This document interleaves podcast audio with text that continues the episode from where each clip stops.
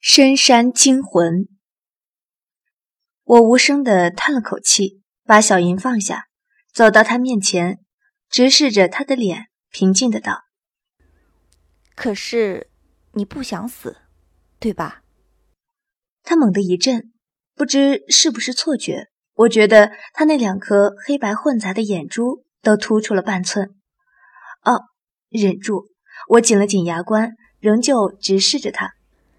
要死的话，有很多办法，可以把刀插进胸膛，可以服毒，可以跳崖、跳河或者跳楼，再不济也能选女子上吊。可是呢，你却偏偏选择在这里自生自灭。我忽然勾起了一抹淡淡的笑容，视线却没有一瞬移开。明明痛苦的已对世间绝望，明明清楚死了就可以彻底解脱。却仍从心底渴望着生存。也许正是这种卑微却强烈的执着，才让我忘了对那张脸的恐惧，而无法放手。你在等着什么吗？也许连你自己也不知道。可是你又确实在等待，即便死亡离你越来越近，你也没有放弃。你等的可能是一个人，也可能是一个希望。但不管你是什么，你应该都不想死吧？你到底是谁？我思索了半晌，斩钉截铁的道：“路人甲。”看他一副眼珠子又突出半寸的样子，眼看就快冒出来了，我吓得连忙起身后退一步，撇了撇嘴，委屈的道：“那路人乙总行了吧？”我抱了小银坐在一边，若无其事地吃着手里的烤野兔，眼光却忍不住往对面的人身上瞟。那人也正嚼着兔肉。我发誓，这么偷窥绝不是为了看看兔肉会不会从他脸颊露出来，而是，而是这人的吃相太优雅了，跟我狼吞虎咽的样子简直就是天差地别嘛。本来我以前每天见着齐然的举止。这个倒也算不上震惊和打击，可是，可是问题就出在，他的举止和他长相相差的未免也太多了吧？还是因为我最近受了太多的惊吓，故而心脏承受能力变弱了，大惊小怪。姑娘，为何不问在下是如何变成这副模样的？通常问这种话，就是长篇故事的开始了。我精神一抖擞，拿出了两片包着兔肉的荷叶和一些水果，放在周身，笑眯眯地看着他，一副乖宝宝听床头故事的标准模样。他显然被我怪异的举动吓了一跳，半晌回不过神，没有唇的嘴巴半张着，从脸颊镂空处都能看到外面的光景。啊，这副样子。要他怎么活下去啊？还真不如死了算了。哎，我都准备好了，你怎么还不开讲啊？见他不动，我不由催促道：“啊，还有，你要是敢说到一半冒出句‘欲知后事如何，请听下回分解’，我保证会让你第一百零一次自杀成功。”哈哈，他怔了怔，终于忍不住大笑起来。那脸上所余不多的破烂肌肉挤成一堆，牙齿、眼睛更是随时要往下掉的动荡着。可是笑声也牵动了他的伤口，让他忍不住呻吟出声：“哎呀，我已经有多久没这么笑过了？哎呀！”我看他伤口都崩裂了，却还止不住笑，只得叹了口气，摸摸银月道。小银，帮帮他吧。小银看了我一眼，不情愿地咕哝一声，这才慢悠悠地爬过去，顺着他身体爬到他肩头，开始舔他流血的伤口。别动，小银的唾液有疗伤功能。我阻止了惊讶莫名的他将小银甩开的举动，笑道：“直到我将最后一块兔肉塞进嘴巴里，他还是略带呆傻。”又震惊的表情，时不时望向小银。倒是我们家小银镇定从容，早闭上眼会周公去了。最后，我终于耗光了耐性，有气无力的道：“木乃伊大哥，你的故事到底还讲不讲啊？再不讲，我可要走了。”刚刚小气了一阵，现在肚子也饱了，看看天空，也开始泛起鱼肚白。看来我又要准备上路了。看他的表情，应该很想问木乃伊是何物，只是介于我一脸的不耐，才勉强吞了回去。他缓缓抬头，望着长空，开始陈述一个在我听来烂俗却直刺人心的悲剧故事。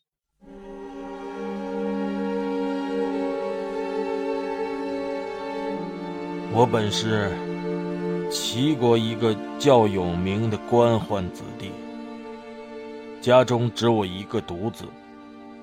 兼之，我自小又天赋过人，所以父母长辈都特别疼我、爱我。另外，还有个从小定亲的未婚妻，青梅竹马，生活。可说是相当美满幸福的。由于幼年时体弱多病，我曾得一高人指点，随他上山学艺，是以多年不在家中。谁知自小寄居在我家中的表兄，竟对我未婚妻起了歹心。加之只要除掉了我，家中就只剩下。他一个子嗣，所以那日我学成回家，想到终于可以和小莲成婚，心中真正的兴奋莫名啊！表兄为我接风，我也丝毫不曾提防。可谁知，谁知他在我酒中下药。待我醒来时。却已变成了这副人不人鬼不鬼的模样。我未婚妻见到我时，再也没有了往日的温柔甜蜜，只管尖声凄厉的惨叫。父母也是一见我的脸便吓晕了。他也如愿以偿的娶了小莲，又代替了我的位置。我原还奇怪，表兄因何不杀我？却原来他自小被我风头盖过，受人忽视，是以要我也尝尝这种滋味。这一年来，我无论走到哪里，都免不了被人追打驱赶的命运，即便戴着面具。也无法抹杀我心中对这副长相的恐惧。总想着，若睡觉时面具被摘下来，于是慢慢的，我不再抱有幻想。试问，一个连父母都无法忍受的人，世人又岂会容得下他？我开始想，我这样活着到底有什么意思？还不如死了，干脆。我将刚刚啃完的果核扔在一边，擦了擦手，道：“这一年，你应该也遇到过真心怜惜你、同情你的人吧？”他呆了呆。低头陷入沉思，许久才无奈的点头道：“是，有过一两个。看来锁住你的不是别人，还是你自己。”我起身拍了拍满身的尘土，背上背包，抱起小银，淡笑的看着他道：“不过，说说容易，做来却难。你也别把我说的太当回事儿。呃，天亮了。”我要走了，你自己多保重。姑娘，等等。他见我要走，慌忙起身到我面前拦住我道：“在，在下有个不情之请。说吧。在下，他像是在进行着什么思想斗争，半天终于下定了决心，才道：“想跟随姑娘。”啊！我差点被自己的口水呛到，抬头看看天，没下红雨啊。再看看太阳，是从西边升起的。那现在算是什么？到底我是男子，他是男子？呃，姑娘千万别想歪了。在下看得出，姑娘绝不是个普通人。在这乱世之中，在下也只想按照自己的意愿。选择一个效忠和跟随的主人。我一个趔趄，他这难道是在向我表示效忠？天哪，我是要去争霸天下，还是要去谋朝篡位呢？这都是招谁惹谁了？我勉强扯出一个笑容。这位公子，您堂堂七尺男儿，怎好跟随一个女子？再说了。男女授受不亲，这样与我的名节也不好啊！丫的，这咬文嚼字的怎么这么难？刚醒来时的确感觉他是像布莎那种冷血无情的角色，可是怎么一夜长谈之后就完全颠倒过来了，一副柔弱蠢蠢的德性。最恐怖的还是死缠烂打。My God！千万别告诉我是因为我的关系。姑娘，对着在下这张脸，仍能谈笑风生，丝毫不惧，想必也不会计较这些身外之物吧？看他那副比鬼更恐怖的脸上，竟还能盈满笑意，我不由又是恶心又是气愤的大吼：“嗨，你哪只眼睛看到我不惧了？要我以后都对着你那张脸吃饭，还不如死了算了。”是吗？他微微一颤，神色一瞬间变得冰冷异常，仿佛刚刚那些亲近、蠢钝都只是我的幻觉。他毫无温度的眼神扫在我身上，转身离去。这次倒是没把眼珠瞪出来，不过那副森冷的表情，再加上狰狞的脸面，还是让我不由打了个颤。难怪我刚刚会觉得他跟布莎一样冷血，看来潜质的确不错。布莎。他应该还在齐然身边吧？他总是气息凉薄的，连我和齐然都会不经意忘记他的存在，可是却总在我们最需要他的时候出现。喂！我讷讷的叫了他一声，满心甘愿的含糊道：“名字。”他又是一呆，回头看我：“大哥，可千万别再把你那两颗眼珠凸出来了。你要跟着我走。”总得告诉我名字吧。那你呢？他冷冷的看着我，当然，这冷冷的表情还是我猜测的。你又叫什么？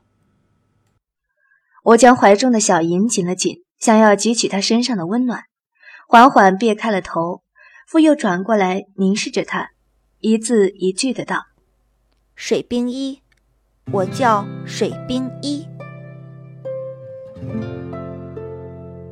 我知道我不应该说这个名字，水冰一早就死在那悬崖下的熔岩中了。也许这个名字将来会为我带来无尽的灾难，可是，在这一刻，我却不想骗他，骗这个已经对世间绝望，却仍努力攀附着我、渴望生存的男子。也许是错觉，我仿佛在那瞬间看到他眸中的光芒忽而一亮，随即暗淡了下去，道：“我没有名字。”如果非要有个称呼，那就叫叶吧。齐然，不杀总得改个名儿吧？你说我们以后在外面称呼他什么呀？改名这种事情，我连瞧也没瞧旁边冷脸的不杀一眼，径直向齐然问道。齐然思索了一阵，回道：“嗯，叫叶吧。”叶吗？我瞧了他一眼，黑衣黑发黑眸，还有中年黑着的一张扑克脸，不由扑哧笑道：“ 好，就叫夜。不杀，你听过一句话吗？”我背靠着齐然，望向满天的光华，忽然笑道：“当夜黑到一定程度，星辰就会灼灼生辉。”没听过。他的，死人，冰山，冷血的杀手。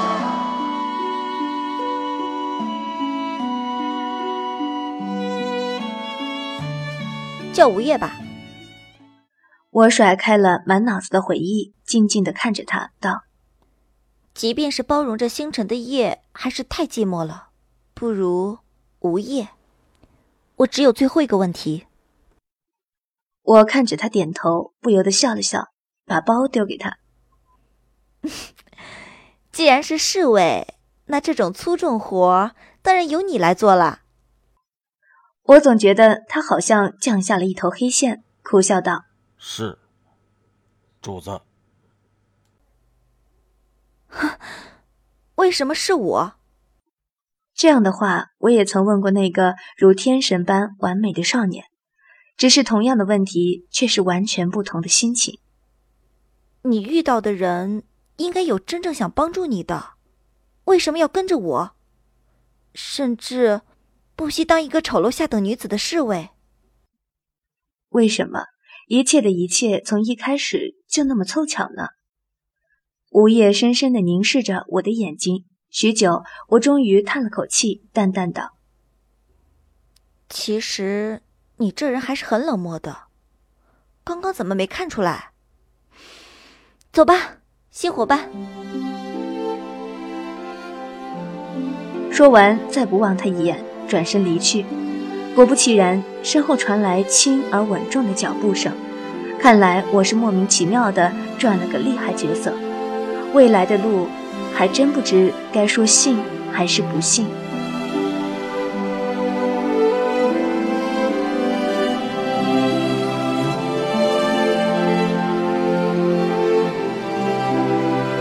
本章播讲完毕，谢谢收听。